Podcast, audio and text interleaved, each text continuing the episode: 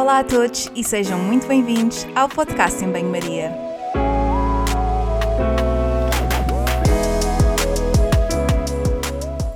Muito obrigada por estares desse lado. Eu sou a Margarida e conto contigo ao longo dos próximos episódios. Já sabes que aqui a ciência e o bom senso são o prato principal, sempre acompanhados com uma generosa dose de sentido de humor. Por isso, fica desse lado nos próximos minutos para ouvir uma conversa sobre um tema que vou desde já apresentar.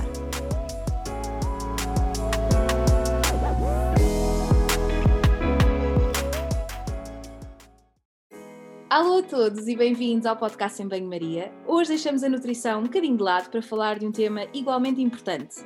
Numa altura em que uma pandemia nos tira o sono, talvez importe dar-lhe o protagonismo que realmente merece e perceber qual é que é o seu papel na nossa saúde. Comigo tenho a Bruna Reis, licenciada em Fisiologia Clínica pela Escola Superior de Tecnologia da Saúde de Lisboa e está atualmente a iniciar uma pós-graduação em Psicologia do Sono. Também tem um podcast, O Teu Mal é Sono, a Bruna é natural do litoral alentejano, adora praia e é amante de boas leituras. Confessou-me ainda que, vejam só, mesmo sendo especialista em questões do sono, tem imensos pesadelos. Não é caso para dizer que precisamos dormir sobre o assunto, no entanto, hoje é esse o assunto que falamos. No episódio de hoje vamos então explorar porque é que, muitas vezes, o teu mal pode mesmo ser o sono. Não é, Bruna? Sim, sim, sem dúvida. Obrigada, Margarida, pelo convite. Uh, já sigo Em Banho-Maria já há bastante tempo, muito antes sequer ter criado o meu, portanto agora é muito estranho e muito bom cá estar. Um, e sim, sem dúvida que, especialmente agora nesta semana que começámos o confinamento também em Portugal, aí já sei que já estava há mais tempo, acho que volta, voltamos à estaca zero e a ser importante, sempre foi, mas agora então que se baralha tudo, os horários e o trabalho e tudo no mesmo espaço, acho que sem dúvida é mesmo bom falarmos sobre isto.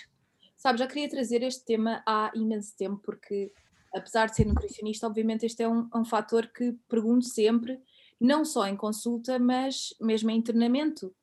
Um, coisas tão importantes uhum. como fazer a tal avaliação, mas perguntar se a pessoa está a dormir bem e obviamente não só por questões pessoais, também dá às vezes que eu sentir que não, não durmo propriamente bem, acho que é um tema que é facilmente uhum. ignorado, sabes? Acho que nós nem sempre uhum. temos a, a, verdadeira importância. Não sei se tu concordas com isso, achas que tu trabalhas nesta área, obviamente acabas por uh, estar dentro do assunto, mas achas que no geral as pessoas colocam o sono de parte ou que até é um fator que as pessoas valorizam? O que é que tu tens fora da tua ideia, eh, da tua experiência? Uh, sim, eu sem dúvida que o sono, eu acho que é o parente pobre aqui dos hábitos de sono que nós tentamos manter, não é? O exercício, a alimentação, ter relações sociais saudáveis. Eu acho que o sono começa, fica ali espezinhado debaixo de tudo isso e nós vamos deixando arrastar.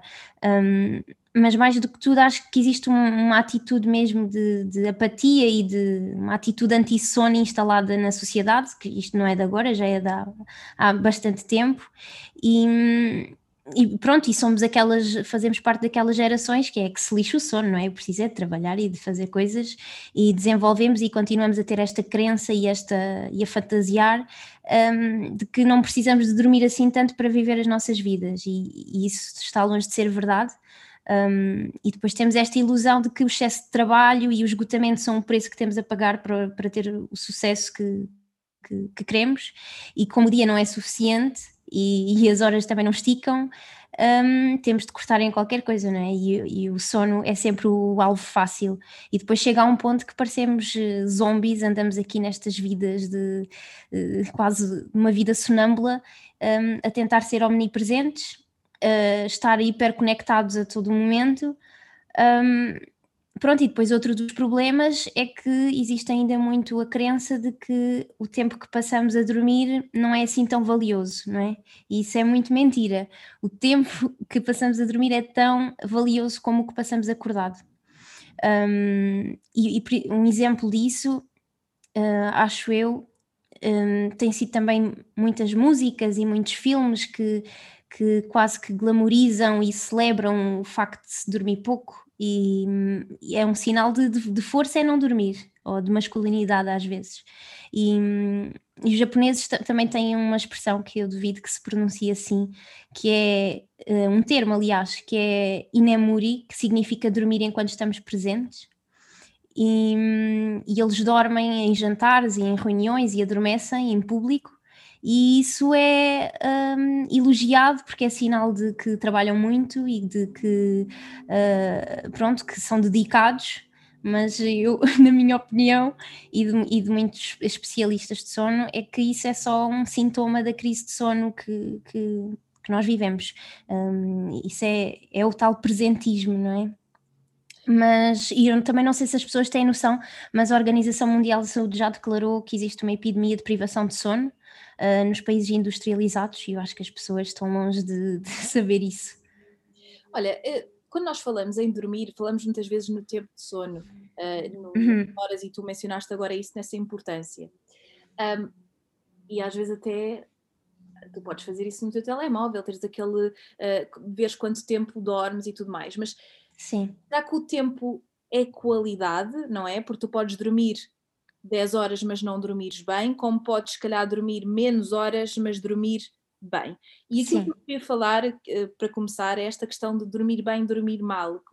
Quais é que são, o que é que te permite dizer, quais é que são os principais uh, fatores associados aqui à qualidade do sono? O que é que te permite dizer que uma pessoa dorme bem ou não, ou, ou não dorme tão bem? Uhum. Uh, então, o termo de qualidade do sono ainda não tem uma definição muito, uh, como é que eu ia dizer, muito aceite. Um, portanto, cientificamente, mas o que nós definimos como qualidade do sono é o nível geral de satisfação que a pessoa tem com a sua experiência de sono. Um, e divide-se em três principais componentes: a quantidade de sono, a continuidade desse sono e a sensação de revitalização quando acordamos. Uh, são estes os três principais elementos. Existe uma lista infindável de fatores que, que que influenciam a qualidade do sono, mas a mensagem é mesmo essa que tu disseste, que quantidade não é qualidade. Uma pessoa pode dormir muito e não dormir assim com tanta qualidade. Um, mas eu acho que a ideia-chave é mesmo, uh, para nós sabermos se dormirmos, se dormimos bem, é quando acordamos se realmente sentimos que esse sono foi uh, reparador e se estamos preparados para começar o dia, porque toda a gente já experienciou isso. No domingo, quando nós não temos despertador, acordamos naturalmente e acordamos, ah, estou mesmo pronto para começar, para me levantar. E depois às segundas, que normalmente no domingo deixamos arrastar o horário, acordamos mal, mal dispostos e com mais sono e não estávamos ainda preparados para nos levantar. Se calhar essa noite não teve a qualidade uh, suficiente. E eu acho que isso é a principal, a principal ideia. Depois existem muitos fatores uh, que influenciam a qualidade. Há fatores individuais, como a idade, uh, na nossa qualidade do sono vai uh, variando conforme a nossa idade também, ou outros fatores individuais, como a gravidez, que também influencia a qualidade do sono. Depois temos fatores psicológicos, como o stress, a ansiedade, a depressão. Uh, e fatores também comportamentais. Muitas vezes nós é que nos auto-infligimos uh, coisas que, que, nos fazem dormir mal, como o consumo de, de, cafeína. Depois também temos fatores sociais, como os conflitos matrimoniais, por exemplo, e até fatores ambientais que poucas vezes pensamos, que é o ambiente do quarto, que normalmente descuramos sempre, as características da vizinhança, que também pode influenciar a nossa qualidade do sono, e até a flexibilidade dos nossos horários de trabalho, né? que, que influenciam. Um, mas para termos uma qualidade do sono boa e os fatores que ajudam, assim na generalidade, é termos então a duração do sono uh, correta, que normalmente é entre 7 a 9 horas.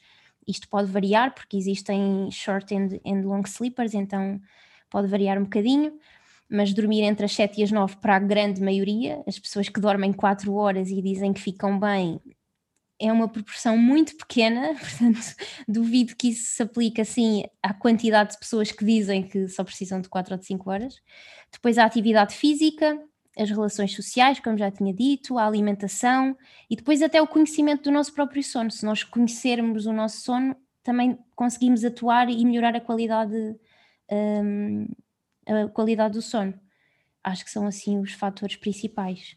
Olha, eu não tinha pensado perguntar-te isto, mas agora lembrei. Sim é quando tu falaste na continuidade do sono, não é? Uhum. E o que é que tu achas de cestas, por exemplo, ou do facto da pessoa dormir Sim. um bocadinho ao longo do dia?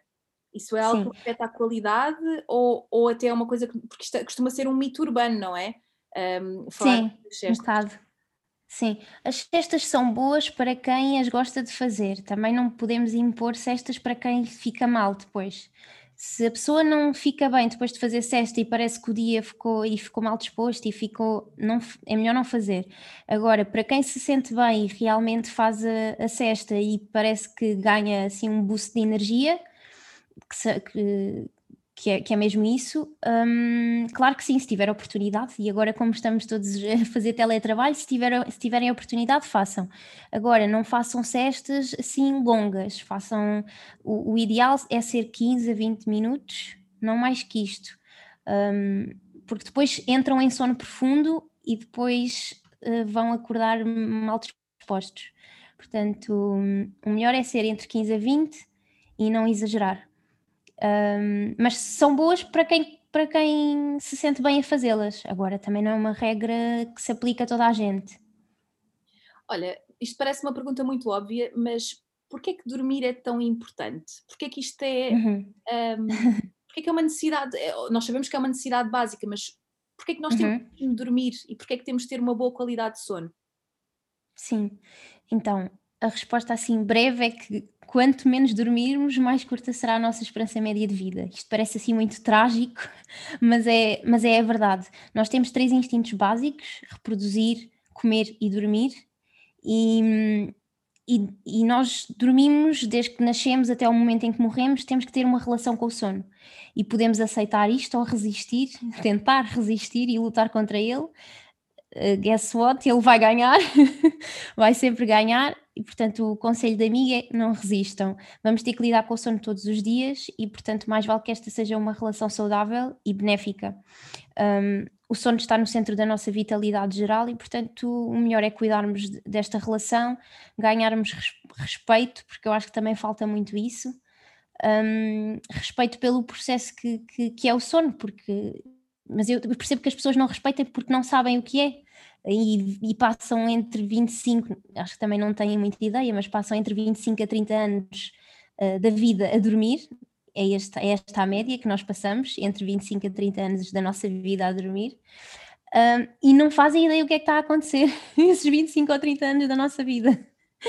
é um bocado chocante. Portanto, eh, começa a deixar é de fazer sentido perguntarmos para que é que o sono um, é benéfico e cientificamente o que nós nos questionamos é se, se existirá alguma função biológica que não beneficie de, de, uma boa noite de sono. E para já os estudos indicam que não. O sono faz bem a tudo. uh, está envolvido na nossa memória, na nossa capacidade de aprender, ajuda-nos. Um, ajuda a nossa função imunológica, uh, regula-nos o apetite, ajuda-nos eh, também relativamente ao envelhecimento, está envolvido na regulação do humor, toda a gente sabe que quando dorme menos fica mal-humorado e insuportável, uh, do bem-estar, ajuda também na criatividade, quantos músicos e quantos artistas é que não acordam e ai, tive um, sonhei com isto e muitas músicas foram criadas assim, muita arte. E até nos nossos relacionamentos. Aquela frase de dormir sobre o assunto vem por algum motivo, nem tudo é mentira. Se dormirmos, uh, vamos tomar melhores decisões de certeza. Um, e, e, isto é uma ínfima parte do que o sono faz por nós. Um, mas eu acho que para quem é assim muito cético e que não acredita que o sono tenha assim tanta importância e não, não consegue perceber porque é que tem que dormir, eu acho que para bater assim, fazer assim um abre-olhos, eu aconselho, não sei se já leste o Why We Sleep, do Matthew Walker, que é assim um livro sobre sono, um, e é quase que um, eu acho que é acessível para toda a gente, mas é assim uma bíblia, uh, e eu quando li já trabalhava no sono quase há dois anos, e já sabia muito do que lá estava, mas mesmo assim assim, ver aquilo em números e em estudos é tão chocante que eu andei tipo um mês e tal, muito certinha com o sono, só com medo dos efeitos que ele para lá descrevia, porque dormir menos cientificamente está provado que dá mais inflamação, cancros, AVCs, infartos. É, é assustador o que é que a privação de sono e dormir mal faz. Então eu acho que leiam esse livro e vão andar assim um mês certinhos e pode ser que mais tempo eu, acho que a privação do sono ou esta o facto de desvalorizarmos um bocadinho este, esta necessidade tão básica tem muito a ver com aquilo que tu mencionaste no início, aquela questão de nós estarmos constantemente ocupados com montes de coisas para fazer e de uhum. como, como, como não é um momento diretamente produtivo, no sentido em que não estou a fazer nada, mas estamos, estamos a reparar, estamos a descansar, estamos a pensar de alguma forma uhum. os sonhos, uh, os sonhos e os pesadelos, os pesadelos também, obviamente que, que algumas correntes de da psicoterapia se calhar vão pensar de forma diferente, mas uh, Freud era muito uh, defendia muito isto, que os nossos sonhos tinham uma grande um significado muito grande daquilo que, que estava uh, portanto que está no nosso inconsciente e porque às, que às uhum. vezes os sonhos dizem muito da forma como nós nos sentimos e da, das relações que temos, claro que isto é uma das interpretações, mas, mas lá está, o sono é, é importante, é um momento de um, é produtivo, acaba produtivo de outra forma, não é? Sim, as pessoas acham que no sono não, não está a acontecer nada e isso é mentira. Uh, o sono é tão ou mais rico do que a vigília. Passa-se imensa coisa, há imensa atividade, o nosso cérebro não para, os nossos olhos mexem, um, há imensa coisa a acontecer e não, não, é porque nós não temos consciência que não está a acontecer. O cérebro está a desenvolver-se e está a limpar o que não interessa do dia, a guardar o que é preciso guardar, a memorizar o que é preciso memorizar, a pôr tudo em caixinhas, um, a regenerar o que é preciso. Um, há muita coisa a acontecer, nós é que não nos apercebemos. Olha, tu disseste, tu falaste na expressão, disseste uma boa noite de sono. A noite Sim. faz diferença ser de noite ou ser de dia? Qual é que é aqui o papel da luz? Uh, no sono, porque eu vivo em Inglaterra e a minha qualidade de sono diminui, diminuiu drasticamente desde que eu vim para aqui porque não Sim. tenho stores. Sim, faz muita diferença. Um, aliás, quem trabalha por turnos também sabe isso, que passa a noite acordado e depois durante o dia não consegue recuperar aquilo que, que, devia ter dormido à noite e muito também por causa disso, porque nós estamos feitos para dormir à noite e a luz tem um papel eh, fundamental nisso. Um, nós temos um ritmo que é o ritmo circadiano, o ritmo eh, de sono-vigília, um, que para além de regular o sono, regula também um, outro tipo de atividades, quando é que temos mais vontade de ir à casa de banho, que é durante o dia, não é, não é suposto ser à noite, quando é que nos alimentamos, quando é que fazemos atividade física. Portanto, há todo um ritmo que, que, que gere e também gera o sono. E a luz tem aqui um papel fundamental porque um, ajuda-nos a produzir uma hormona que é a melatonina, que toda a gente já deve ter ouvido falar, mas se calhar há muitas pessoas que não sabem exatamente o que é. A melatonina é, muitas vezes dizem que é a hormona do sono, porque é a hormona que sinaliza o organismo todo uh, em como está uh, na hora de ir para a cama. E a luz ajuda a produção dessa, dessa melatonina. A melatonina depois é uh, excretada para o organismo ao final do dia, da noite, um, que é para sinalizar uh, o organismo. Agora, o que acontece é que nós, uh, com a revolução industrial e com, com, com, toda a evolução que tivemos, deixámos de ter a luz só durante o dia e passámos a ter luzes também à noite. Um, e muitas vezes as luzes azuis dos telemóveis, dos tablets, dos computadores e tudo isso começa a confundir uh, o nosso organismo. Nós passamos o tempo todo a olhar para o ecrã uh, para dispositivos que irradiam este tipo de luz até horas muito tardias, e o que nós estamos a dizer ao nosso, ao nosso cérebro é não, não libertes melatonina porque é para estás acordado e estamos constantemente a olhar e a dizer ao nosso, ao nosso cérebro não, não produzas a melatonina porque é para estar desperto. E isso é mentira, não é? Começa a ser 11, meia-noite, uma e continuamos a olhar para o ecrã e a melatonina a querer sair e, e a ser bloqueada. E isso, um, pronto, claro que prejudica o sono, vai atrasar uh, uh, a melatonina e o nosso adormecimento. Um, e depois não é só a luz, também o que nós vemos nos ecrãs, isso depois já é outro tema, não é? Que nos pode causar muita ansiedade, ou agora especialmente por causa destas notícias todas da pandemia, um, com sensações de incerteza, ou porque nos metemos nas redes sociais a ver a vida dos outros e achamos que é melhor que a nossa. Um, portanto, sim, a luz tem muita influência, apanhem sol logo que possam de manhã, que é para produzirem a melatonina toda que precisam e a vitamina D, um, que também é importante, sim. Olha, tu falaste também da questão da, do ambiente do quarto. Um, uhum. gostava que explorássemos um bocadinho mais uh, sobre isto. Eu não tinha algumas Sim. perguntas, não tinha pensado fazer, fazer mas mencionar. Sim, não faz mal. Sim, o ambiente do quarto, acho que nós nunca pensamos nisso. Eu, eu acho que o principal conselho é ter um quarto que seja um, só focado no sono, ou seja, tudo o que é trabalho fora do quarto, tudo o que é coisas que nós não precisamos para dormir fora do quarto, tudo o que é luzes, coisas que estimulam e que distraem, fora, tudo fora. Fica a cama, tem que ser um espaço tranquilo em que nós nos consiga, conseguimos sentir o mais relaxados possível e o mais confortável possível. Um, e depois, uh, outra coisa é a temperatura do quarto, que também ninguém liga a isto.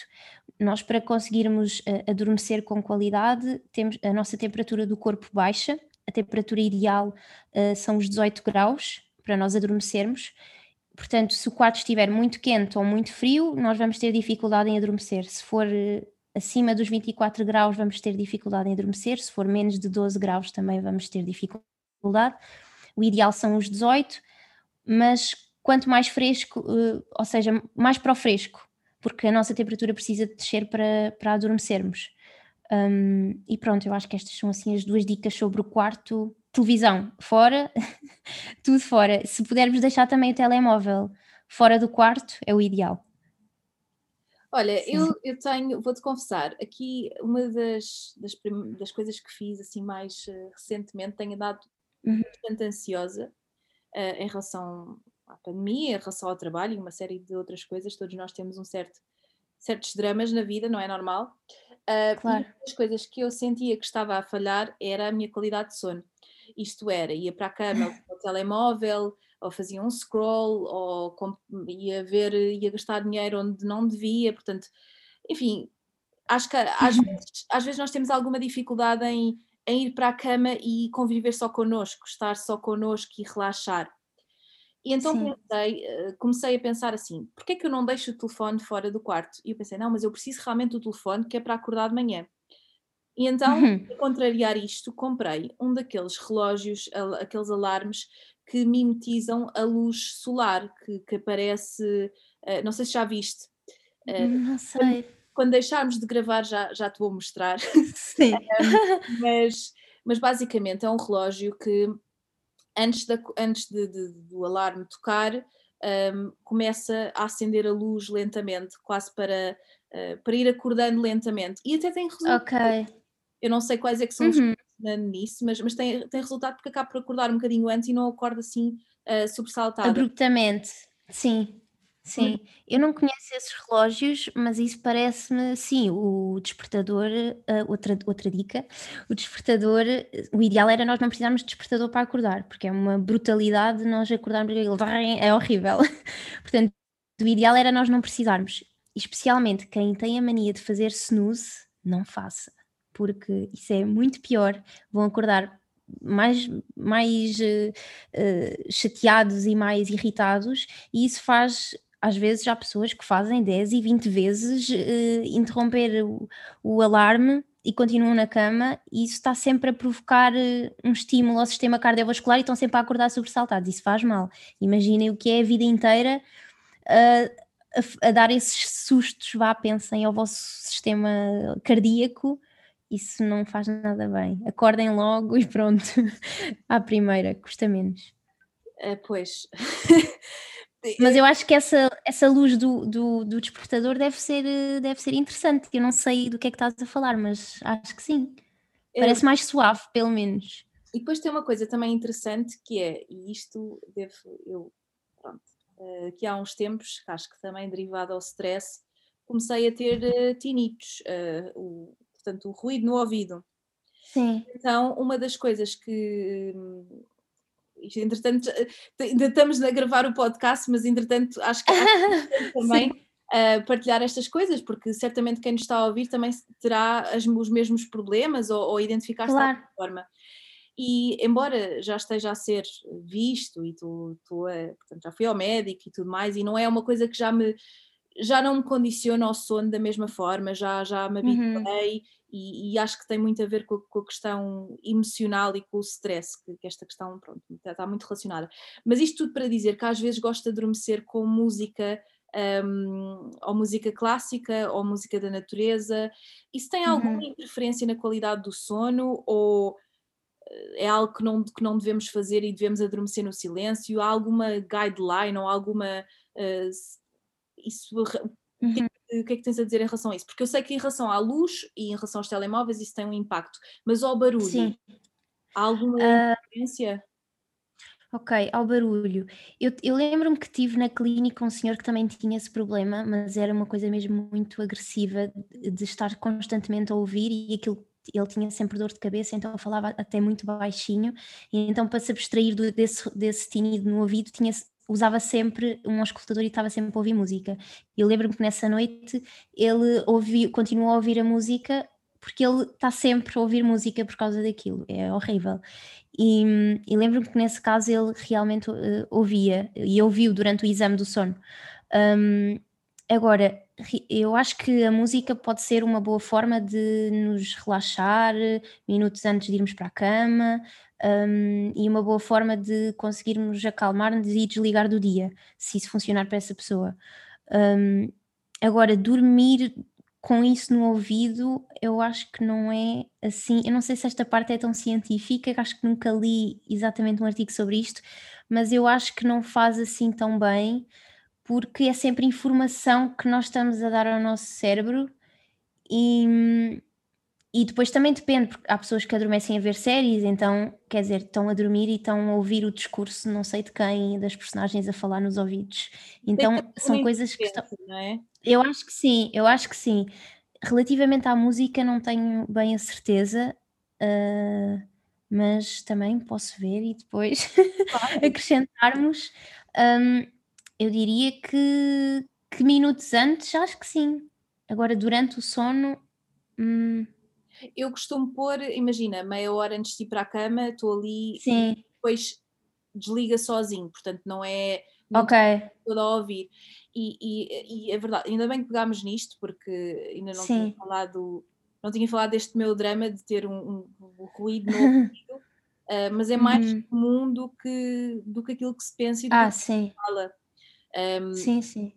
e tem, tem muito a ver também com, tem vários motivos, mas também tem muito a ver com esta questão do stress. E claro que há pessoas que depois têm uma maior gravidade que outras. Eu, eu, felizmente, Claro, para mim, não estou constantemente a ouvir, mas à noite, quando há este silêncio, é quando incomoda, claro, já claro. incomodou mais, mas, mas calculo que seja para, para, para esse senhor, nesse caso, quer dizer, Ah, sim, era horrível. Sim, ele não conseguia não ouvir música. tem Porque uma. acho que aquilo ser já, devia ser já um volume um bocado. Exatamente.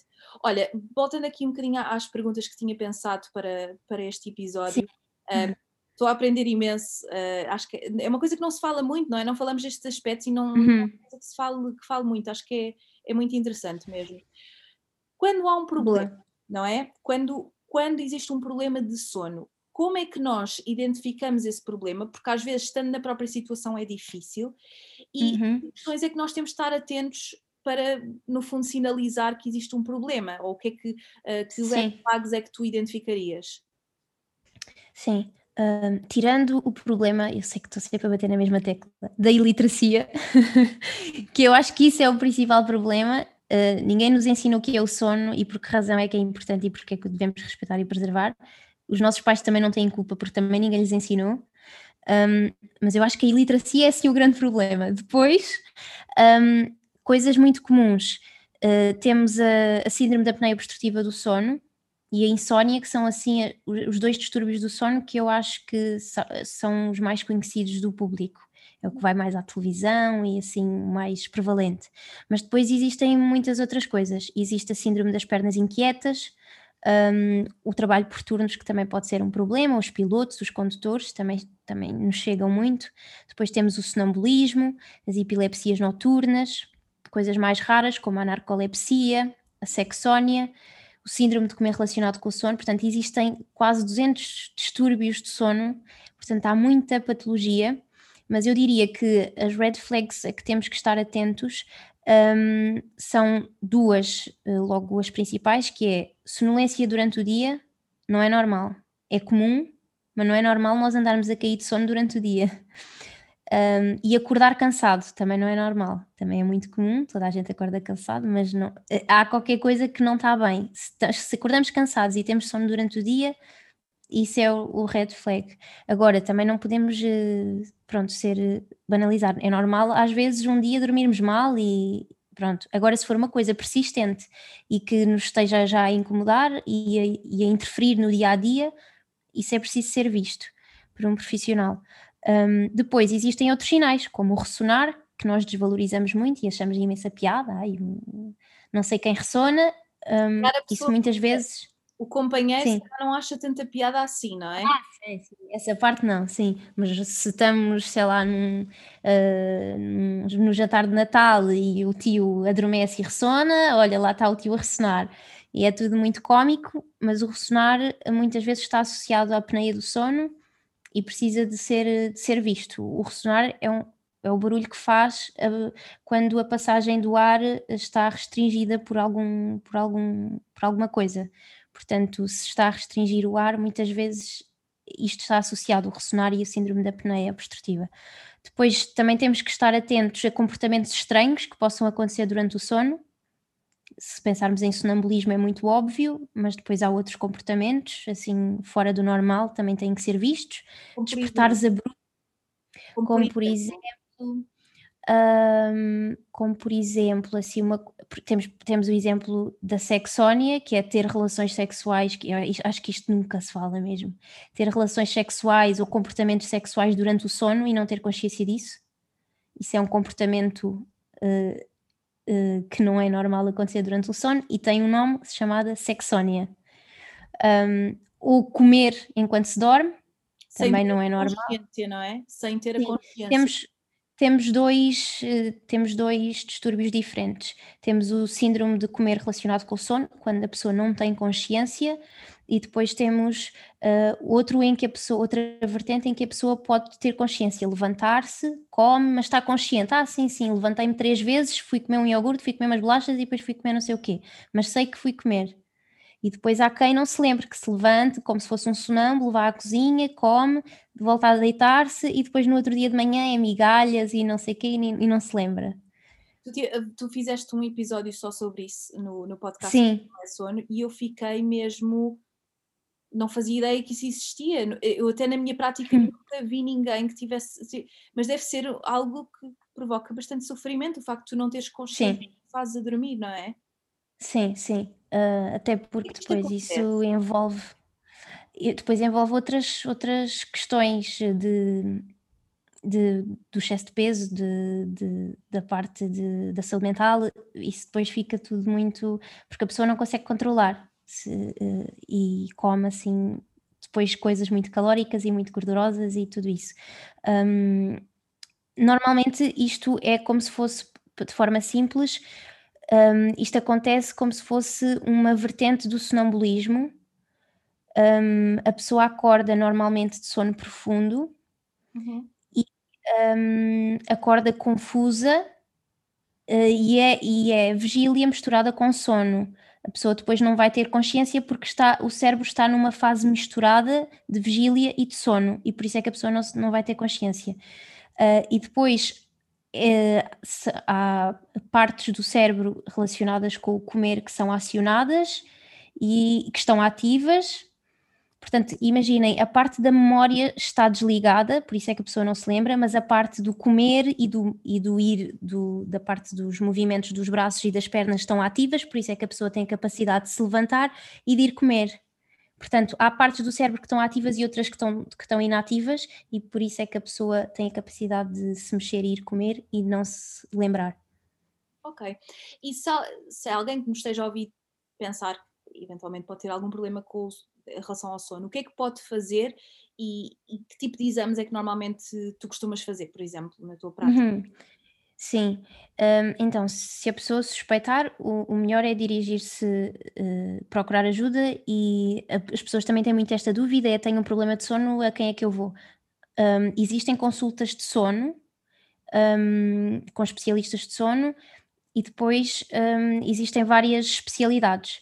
Existem neurologistas, existem pneumologistas, psiquiatras, psicólogos, uh, otorrinolaringologistas, portanto há muitas. O sono é uma área muito multidisciplinar, depois depende um bocadinho, mas convém que as pessoas procurem uh, um médico que seja especializado em medicina do sono. Um, e tinhas-me perguntado. Em relação aos exames que tu fazes? Ah, os exames. Pronto, depois normalmente uh, só, uh, é prescrito, se, se necessário, um, a polissonografia do sono, que é, que é um exame, o exame que, que, eu, que eu faço, um, que tem vários níveis de complexidade. Pode ser em laboratório ou a pessoa levar o equipamento para casa. Se for em laboratório, temos a vantagem de termos o vídeo e de ficarmos com a pessoa a noite inteira a vigiar tudo o que acontece. Se sair algum sensor, conseguimos repor e tudo isso. Se for, é, normalmente é prescrito para casos em que nós precisamos de ver o comportamento, sonambulismos, epilepsias noturnas, uh, coisas mais eh, complexas. Ou então a pessoa pode levar o equipamento para casa e fazer no, na própria casa, que tenha, que tenha vantagem de o ambiente já ser mais confortável, porque a pessoa dorme no sítio do costume. Pronto, é menos, hum, menos. Esse fator é menos um fator a, a ser tido em conta. Depois existem outros exames do sono. Este é o, o exame do sono, vá, a polissonografia é assim o principal, mas depois temos a actigrafia, é que é um relógio que a pessoa, uma espécie de um relógio que a pessoa leva para casa e que monitoriza o movimento, a luz e a temperatura durante uma semana. Uh, é como se fosse os, os, os Apple Watch que, que, que, se usa, mas aquele tem maior especificidade não é? e sensibilidade, e nós depois determinamos os ciclos de sono vigília da pessoa. Normalmente fazemos muito a trabalhadores por turnos, há adolescentes que têm os horários assim muito, muito um, desfasados dos nossos, deitam-se mais tarde e dormem durante o dia e é uma festa. um, e depois temos outros mais específicos, como o teste de latências múltiplas do sono, em que fazemos para despistar narcolepsia. Okay. São assim os principais. Uh, eu sigo uma pessoa numa, portanto, uma, ela é de ficar no Reino Unido e eu acho que não sei se ela é australiana agora não me estou a lembrar que há muito tempo não vejo nada, nada dela, mas uh, uma página do Instagram que, que, fala de uma rapariga que tem, essa, tem esse distúrbio sim. e ela adormece em todo o lado, não é? Isso é, é mesmo. Uhum. Um... Sim, isso é o extremo, sim. Um, este, estas pessoas têm sonolência muito acentuada e a qualquer hora do dia, em, em momentos inoportunos, tipo a trabalhar, tipo em, em casos mais graves, sei lá, a conduzir e coisas assim. Uh, pronto, e para além disso, normalmente também tem episódios de paralisia do sono associados. Um, pronto, é uma situação, é assim, é raro, mas não é assim tão raro. Uh, portanto, se têm sonolência durante o dia excessivamente e adormecem em qualquer lugar, vão ver o que é isso, que isso não é, não é normal. Olha, voltando aqui um bocadinho uh, para. Vou aqui puxar a brasa à minha sardinha e falar um bocadinho da alimentação. Sim. Um, qual é que é o papel da alimentação na qualidade de sono? O que é que, que alimentos, obviamente que a cafeína é um clássico, mas eu acho que vale sempre a pena uh, reforçar porque ainda é uma coisa que, tentamos ignorar, eu inclusive, é porque é. tem aquela que, uh, o café não me faz nada, como tal, só preciso beber um café antes de ir dormir, uh, porque não me faz nada, porque durmo na mesma. Ah. Um, não o faço sempre, obviamente, é, é raro, mas Sim mais quando vi, sabes, quando vivia em Portugal há muito aquela a moda de ir para o café e às vezes uhum. jantar, em vez de beber um copo, vou beber um café com os meus amigos. Um café, exato, sim. Sim, sim. E gostava de falar um bocadinho sobre isto, da, da alimentação, uhum. qual é que é a importância e também, claro, da cafeína e até se quiseres falar das bebidas alcoólicas. Sim. Um, o sono tem. A alimentação também tem muito, muita influência no sono, obviamente, porque o sono um, uh, tem, tem aqui um papel de, de, equilibrar os níveis de insulina, de glucose em circulação, como eu tinha dito, regula o apetite, portanto ajuda-nos a controlar o peso e, e a perder aquela sensação de, de, ser impulsivos relativamente à escolha dos alimentos. Toda a gente quando quando dorme menos sabe que eh, depois de não dormir de não dormir tem muita vontade de comer tudo que é batatas fritas e doces e coisas. conforto um, sim, comida de conforto, sim, sim, sim. Uh, somos muito mais impulsivos a escolher os alimentos e normalmente é coisas sempre gordurosas e que não nos fazem tão bem. Pronto, Pois o sono também tem um papel no, no florescimento de, do microbioma dos intestinos, que, que, sabemos ser onde começa uma grande parte, sabes isto melhor que eu, da nossa saúde nutricional. Um, portanto, há sempre aquela mítica frase né, de podemos, eh, que somos o que comemos, mas eu diria que também somos muito o modo como, como dormimos. E, e dito isto, assim, dicas e coisas práticas, estavas um, a falar da, da cafeína as pessoas, como estavas a dizer, não têm, têm, mas ignoram, não é? O que interessa é ver o cafezinho. Mas não, eu é cafezinho. Claro.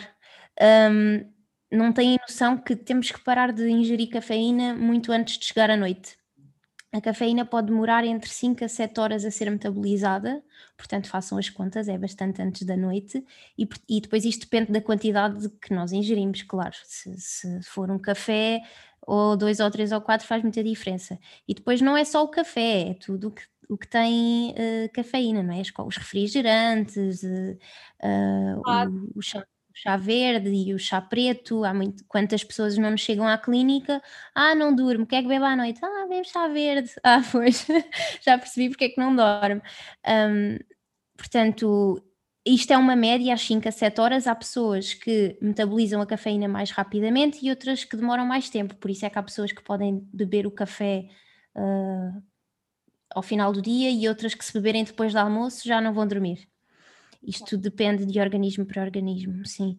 Um, depois, em termos de líquidos, há sempre também aquela ideia da caneca de leite morna, clássica, uh, isso não tem uma relação cientificamente comprovada que, que melhora uh, o sono, mas se for algo que vos relaxa, que há, sempre também muita ideia daquela memória de infância, se for um ritual que gostam de fazer, bebam a caneca de leite, exceto se forem intolerantes à lactose, diria, troquem por bebida vegetal.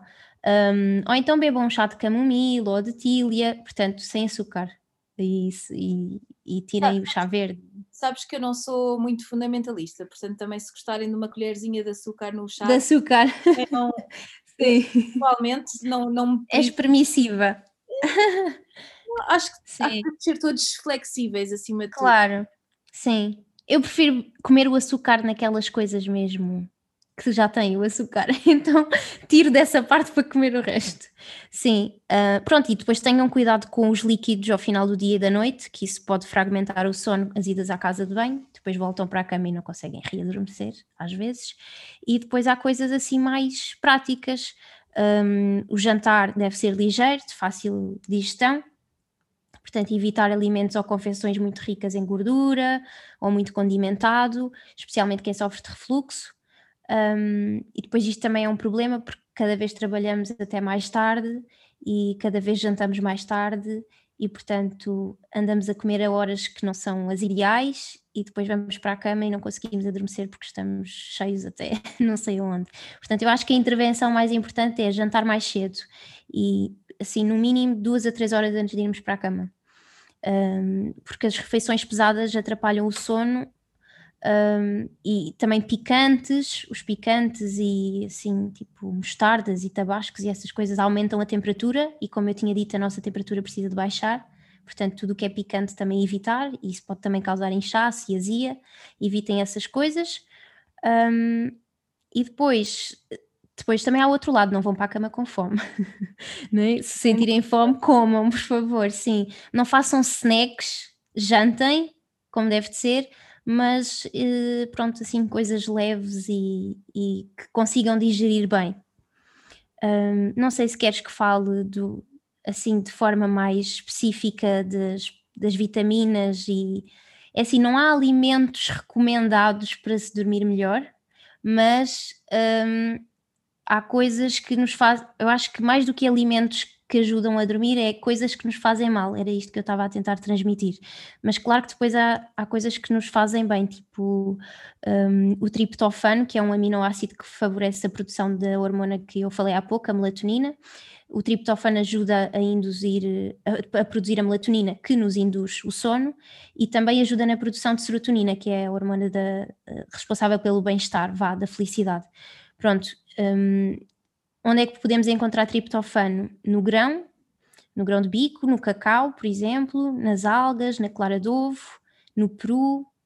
Portanto, há assim vários alimentos. Depois temos também o magnésio, que ajuda a melhorar a qualidade do sono, porque promove níveis de, de cortisol, a hormona do stress, mais baixos. Um, portanto, ao reduzirmos a hormona do stress, vamos, claro, adormecer melhor.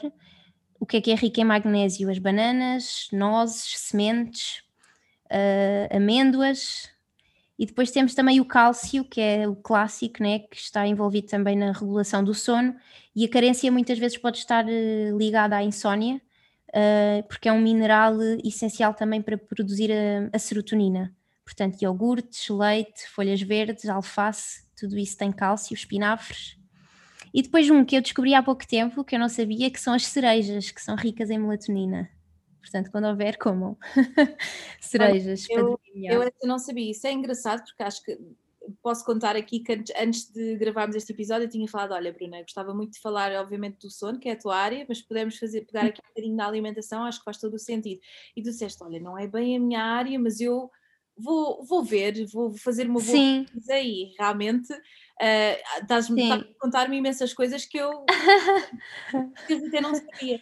Eu acho que, acima de tudo, obviamente falando aqui um bocadinho da minha área na alimentação, uma alimentação variada, uh, que obviamente que, incorpore todos claro. esses nutrientes que, que, falaste, e uma coisa muito importante é que às vezes que as pessoas não, não dão um grande valor, mas esta questão de ir para a cama com fome, porque se Sim eu acho que é importante reforçar aqui que, claro, à noite devemos, se calhar, optar por uma refeição um bocadinho mais leve para estas questões digestivas e para. Uh, porque uhum. também tem a ver com o ciclo circadiano, não é? Nós, nós não estamos formatados para um processo uh, digestivo, uh, portanto, nós estamos formatados para dormir à noite. É, é claro.